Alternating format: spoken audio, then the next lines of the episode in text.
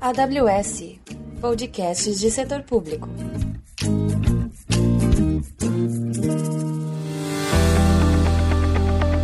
Bem-vindos à trilha do setor público de podcasts da AWS Brasil. Eu sou Amanda Kim, sou arquiteta de soluções, e nessa trilha mostraremos os desafios dos clientes de governo, educação e organizações sem fins lucrativos, que os clientes são atendidos pela área do setor público da AWS.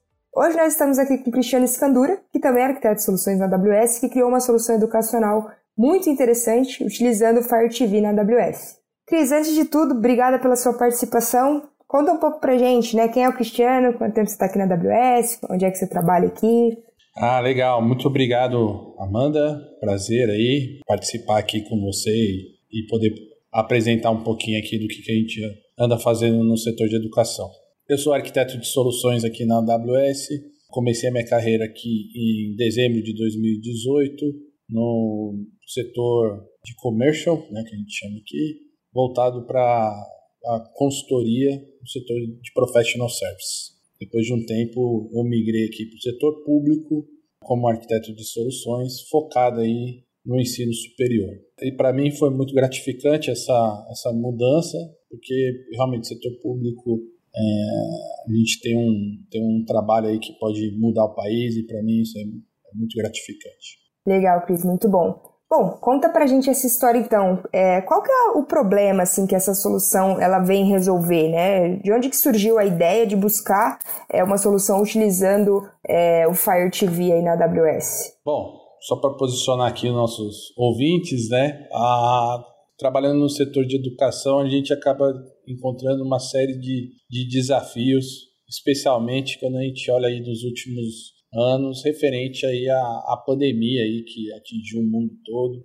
e muitos tiveram que adap se adaptar ao ensino à distância, as faculdades também, sem nenhum prévio aviso, né? Então você imagina lá em, em março de 2020, de um dia para a noite, todo mundo dentro de casa e a todas as escolas, universidades do país, não só do país, né, do mundo todo, tendo que se adaptar aí para fazer o ensino à distância, ninguém sabendo, é, entendendo quanto tempo isso ia levar e hoje a gente consegue ver a história aí que foram mais de dois anos e, e realmente muito desafio nessa história aí, né?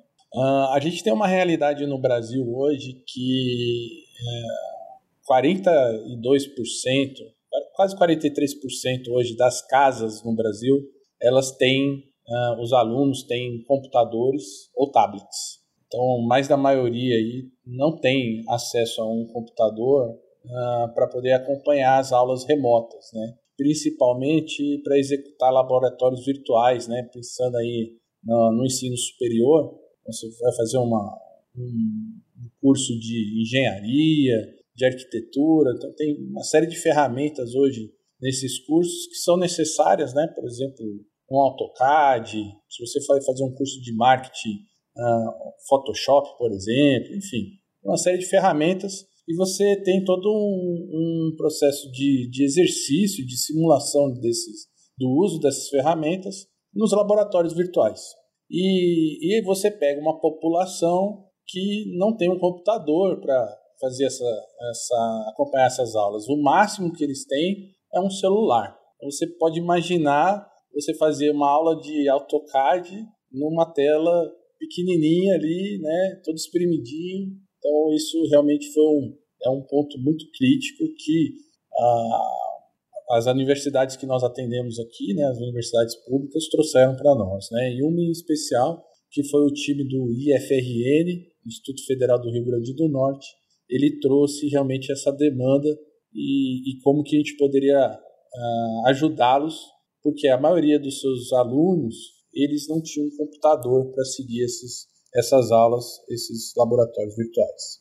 Enfim, a gente conversando, tentando entender o cenário, a gente observou um outro ponto bem interessante sobre a realidade no Brasil.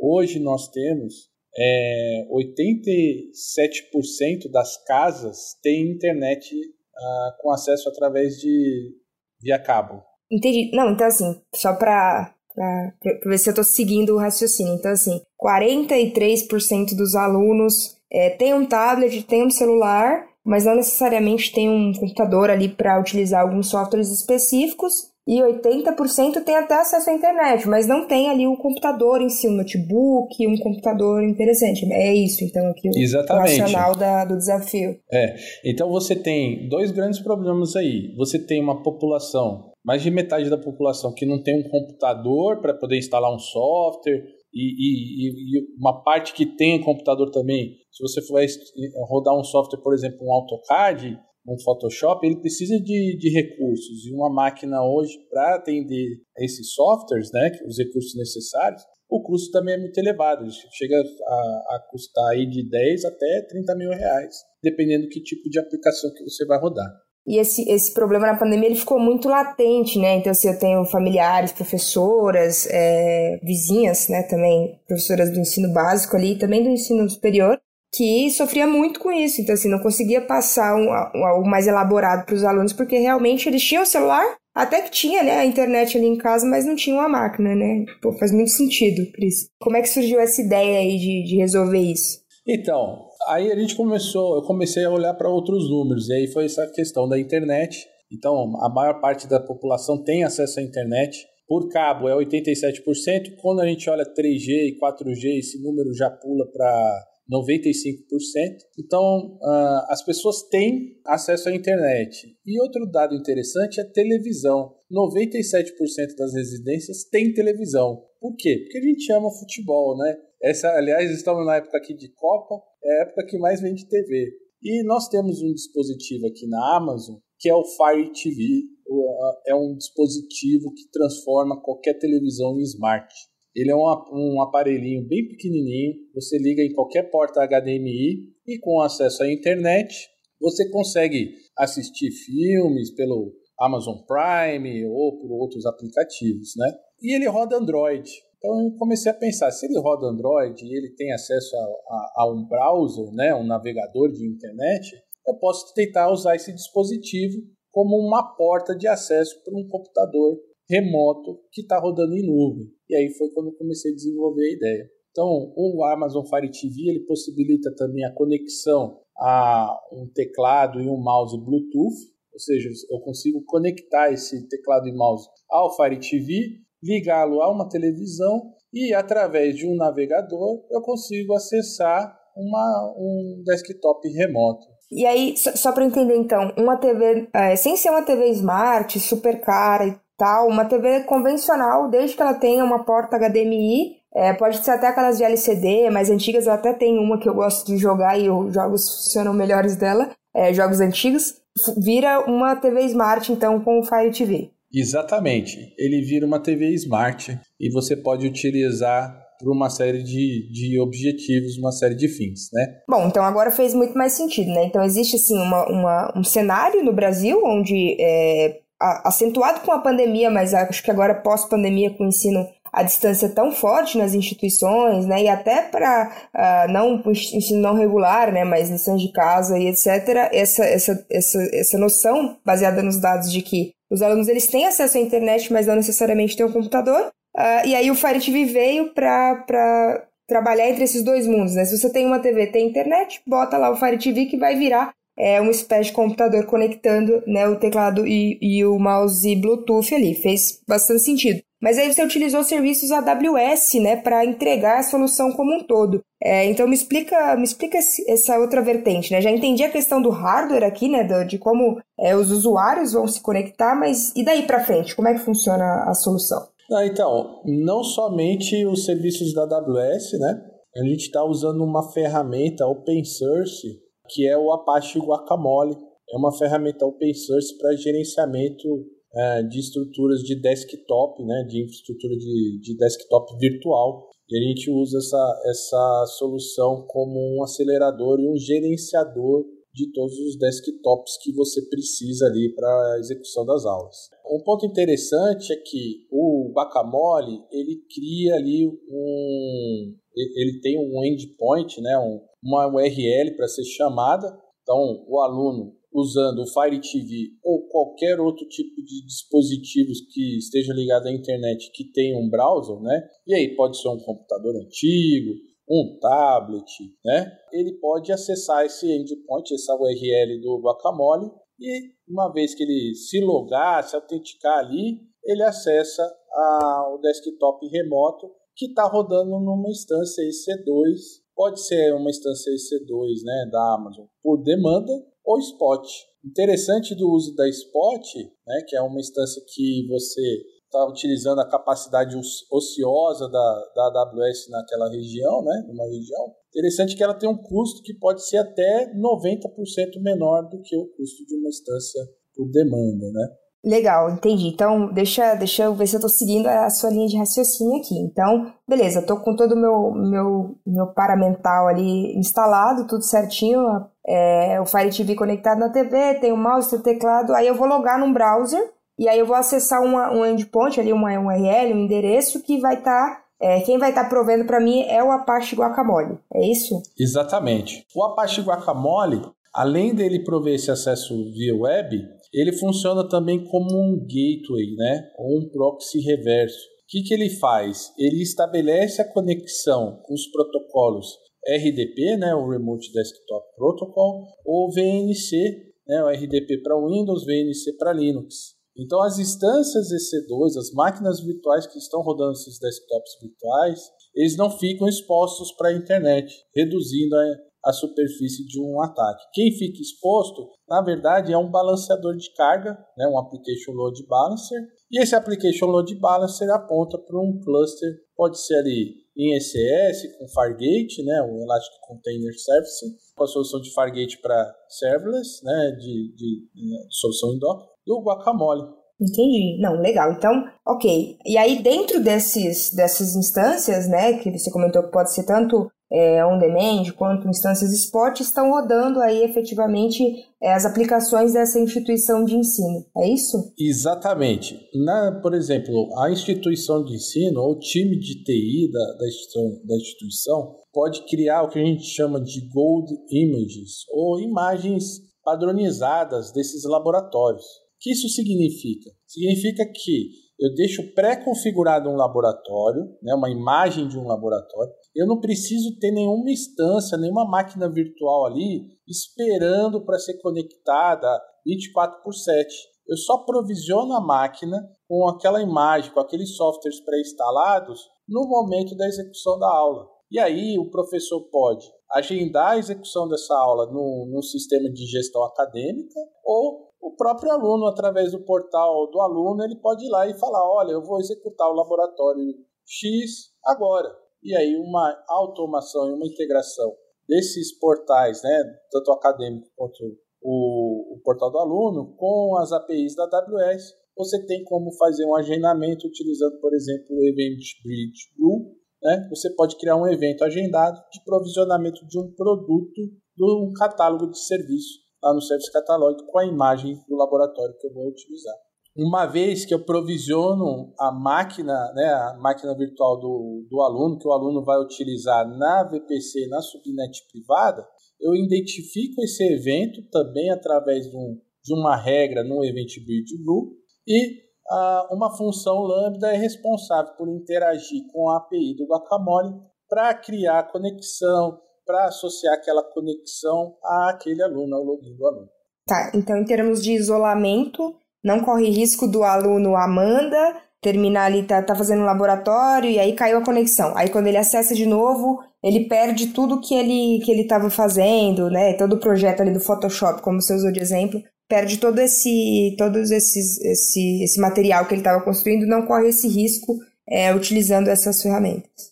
Não, porque uma vez que você faz a configuração do balanceador de carga junto com o Guacamole, o Guacamole ele tem lá como você configurar grupos de conexões. Né? Então, por exemplo, a Amanda é aluna de Ciências da Computação do primeiro ano. O professor programou lá 10 laboratórios para hoje, às 4 da tarde, até às 6 da tarde. Quando a, a, você se logar no, no sistema, você já tem acesso aquele grupo de conexões dos 10 computadores que foram criados, e um dos computadores que for determinado para você, ele vai ser, como que a gente chama? Ele vai ser é, sempre priorizado para a sua conexão, para o seu login. Então, toda vez que você se conectar, durante essas duas horas de aula, você vai cair sempre na mesma máquina. Se ela, se por um acaso cair a sua conexão, seu trabalho não é perdido, né? O que pode acontecer se você estiver utilizando uma instância spot? A instância spot, ela tem um, um contrato junto com a AWS que é né, um combinado, né, por assim dizer, que a AWS pode a qualquer momento solicitar aquela capacidade da instância spot de volta. E ela vai te dar um aviso com dois minutos. Ela fala, olha, daqui dois minutos eu vou desligar essa máquina. Então a gente tem como notificar o aluno para que ele salve o trabalho dele e possa continuar assim que uma outra máquina é provisionada. Acontece que para isso acontecer, essa, essa capacidade de voltar para a AWS, geralmente na maior parte dos casos, isso acontece a partir de 6 horas. Dificilmente um laboratório, né, que a gente está falando de algo em torno de duas, três horas no máximo, isso vai acontecer durante esse, esse período. Mas se acontecer, você pode notificar e o aluno pode salvar esse trabalho. A diferença de custo justifica bastante você trabalhar nesse cenário. Ah, mas eu tenho um perfil de aluno que não pode parar de jeito nenhum. Tudo bem, você pode trabalhar ainda assim com instâncias por demanda, e aí você não tem, não tem esse risco, né? Você não precisa trabalhar totalmente com spot, você pode trabalhar com uma parte com demanda. E aí, o, olhando agora no viés da instituição de ensino, né? Você falou que o, o, próprio professor pode agendar ali, mas eu consigo setar limites, por exemplo. Então, eu não quero que um laboratório da minha instituição de ensino fique. Né, nenhum professor consiga criar laboratórios maiores do que quatro horas, né? Por questões de custo, né? Ou sei lá, não sei quantas horas hoje em dia tem uma aula de faculdade, mas no máximo cinco horas aí, né? É, mais do que isso, poderia prejudicar os custos da instituição. Então, consegue setar esses limites e essas, essas características para cada instituição também. Dá sim, dá para setar esses limites. Lembrando que, que nem a gente estava dando o exemplo do seu acesso, né? Então você começa às quatro às, e iria até às seis horas o seu laboratório. Quando chega às seis horas, existe uma automação que vai lá e vai destruir, terminar aquelas máquinas que foram provisionadas para o laboratório. Então a instituição não mantém aquele custo depois da aula. Você imagina, por exemplo, manter toda uma infraestrutura de, de virtualização o ano inteiro, sendo que eu tenho ali seis meses de aula, né? Nesse cenário, não. Você vai ter os, os laboratórios pela demanda mesmo. Acabou, acabou, não tem mais nenhuma máquina ali parada. E você tem sim como setar esses, esses presets, né, esses requisitos do tipo, olha, um professor não pode colocar mais do que X horas, né? Você pode já deixar isso pré-definido. Você pode também deixar pré-definido o tipo de máquina, o tipo de instância que é necessária para aquele laboratório. Então, por exemplo, olha, eu tenho um laboratório de Photoshop. Então, eu quero usar um tipo de instância que tenha placa de vídeo.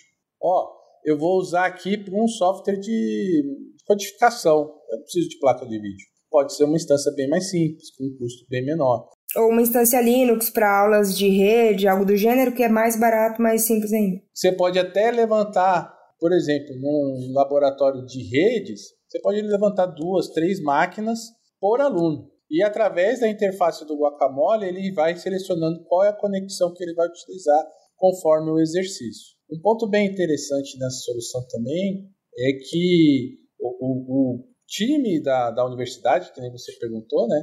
Eles padronizam essas imagens que vão ser utilizadas nos laboratórios, ou você pode também construir a partir de uma imagem pública da AWS. Então você pode criar um script de inicialização em PowerShell ou em, em Shell Script para já instalar as ferramentas conforme você inicia o laboratório, né? E até questões de segurança também, né? Então, estou falando Exato. de laboratório Windows, eu não quero que o meu aluno consiga instalar nada, não quero que ele consiga acessar a internet a partir né, do meu laboratório e ali, sei lá, colocar um joguinho, alguma coisa do gênero, eu consigo setar esses, esses padrões também. Exato, esse é um ponto interessante na arquitetura.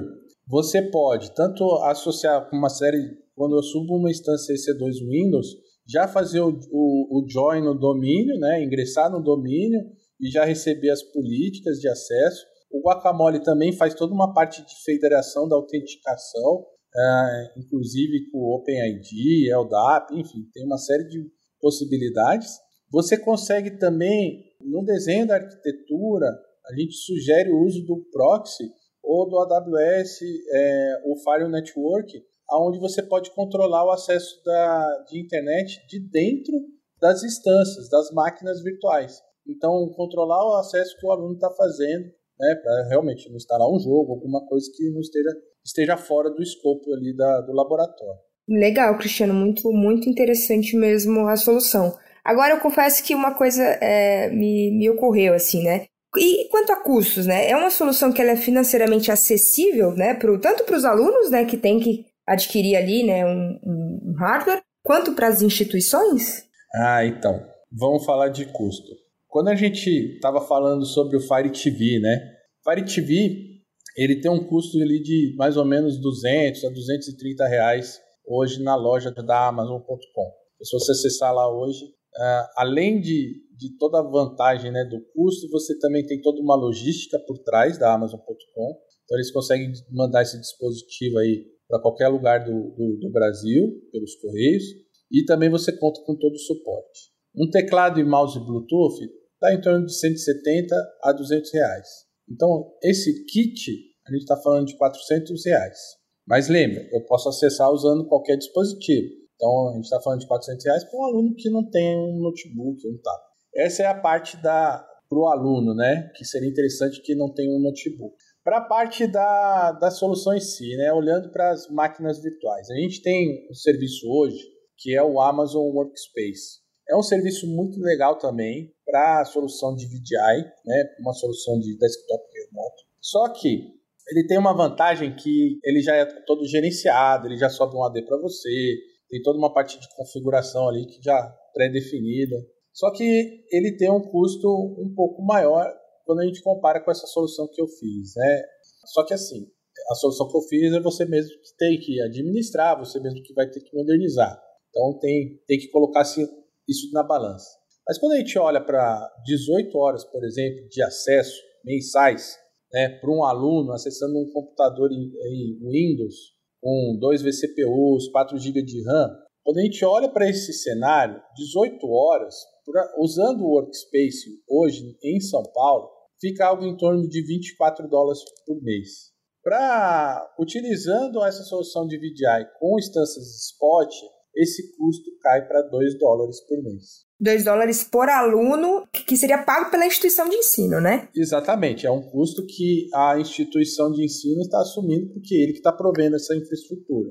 Uh, então, ele tem esse custo de 2 dólares, já incluindo a transferência de dados também, que estaria saindo ali da, dos, dos desktops remotos e para a internet.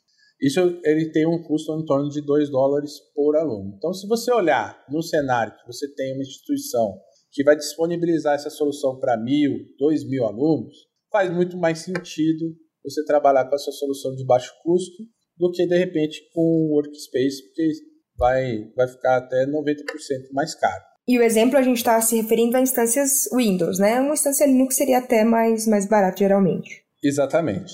Se a gente olhar para um cenário agora, que é a própria infraestrutura para manter essa solução, né?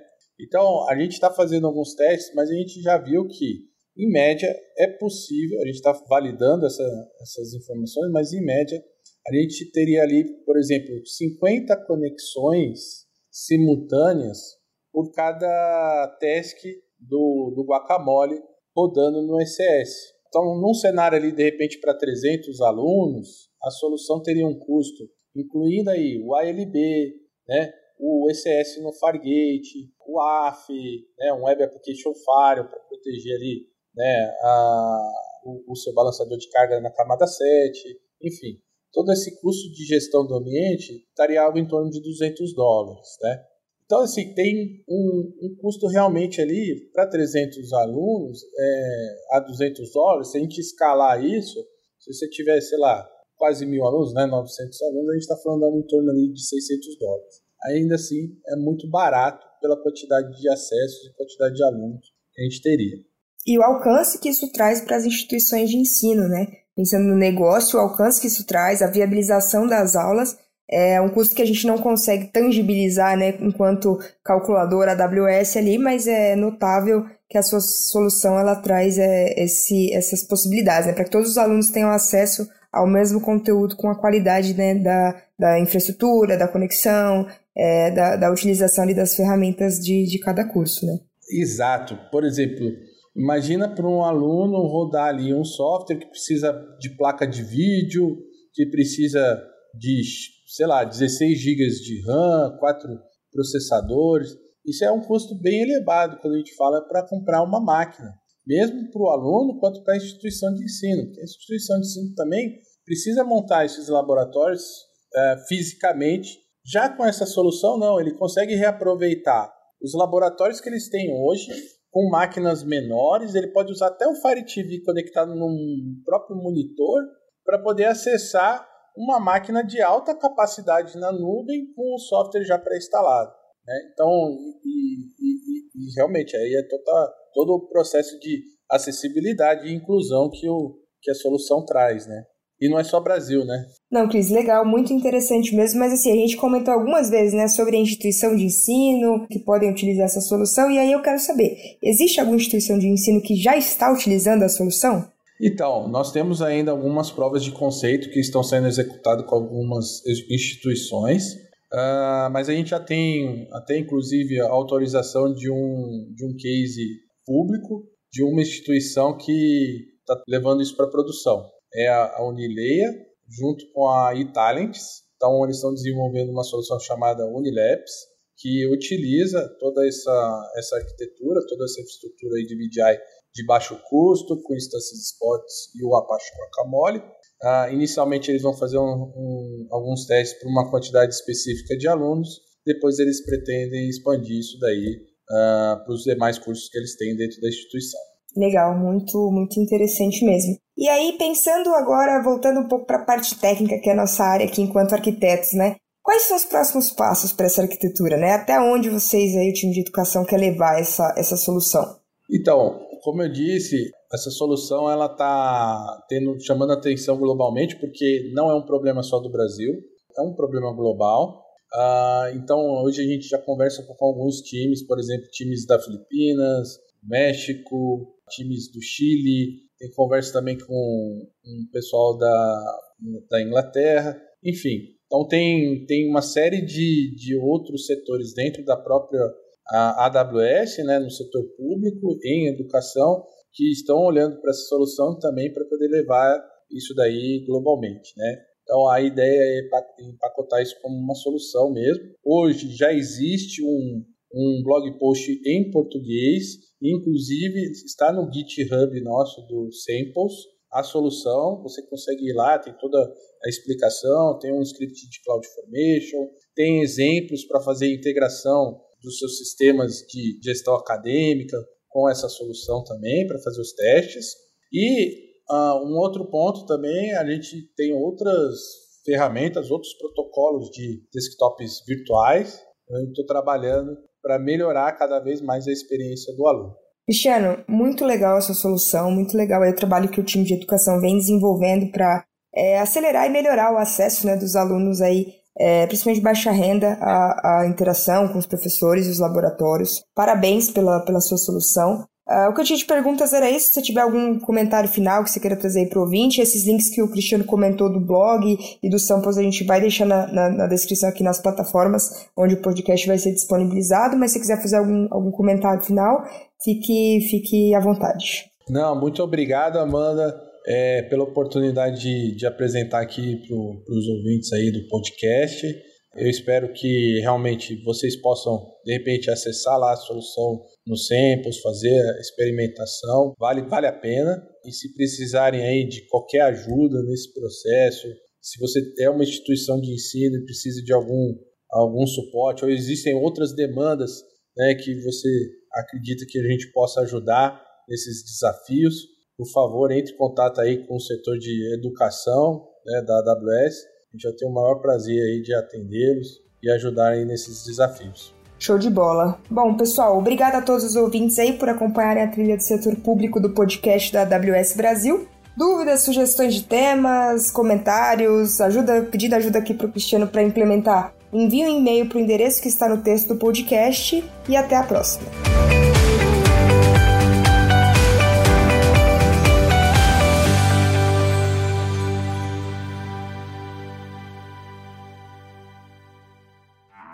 Esse episódio foi editado pelos editores. Acesse oseditores.com.br.